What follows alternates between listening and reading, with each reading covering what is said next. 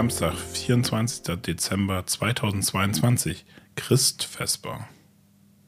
Es weihnachtet. Ein Impuls von Landesjugendpfarrerin Anne Schrader.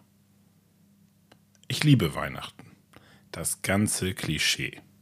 Leuchtende Kinderaugen, geschmückte Straßen, Häuser und Bäume, Geschenke, das Krippenspiel in der Kirche und so weiter. Unsere Gesellschaft hat um Weihnachten herum einen Kult geschaffen, in der Engel und Liebe und Freude im Vordergrund stehen. Dadurch sind die Erwartungen groß. Die Enttäuschung, wenn das eigene Weihnachtsfest dann ganz anders aussieht, ist umso größer.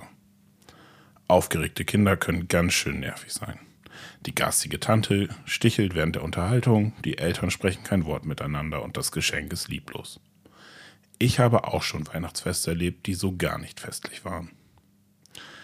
Kitschig schön war das erste Weihnachten bestimmt auch nicht hochschwanger unterwegs sein, keine Unterkunft, ein kalter, miefiger Stall.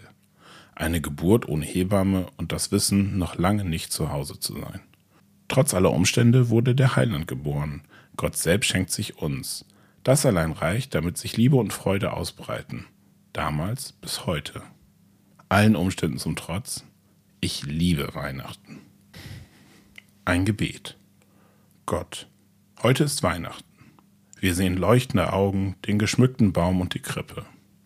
Wir sehen auch einsame Herzen, traurige Gesichter und die Nachrichten. Du schenkst uns an Weihnachten deinen Sohn, dich selbst, um uns zu trösten und zu zeigen, dass du uns liebst. Darüber freuen wir uns und das macht uns Hoffnung. Lass die Weihnachtsfreude sich über die ganze Welt ausspannen. Amen.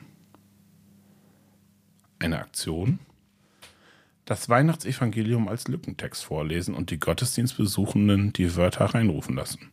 Zum Beispiel, es begab sich aber zu der Zeit, dass ein Gebot von dem Kaiser ausging.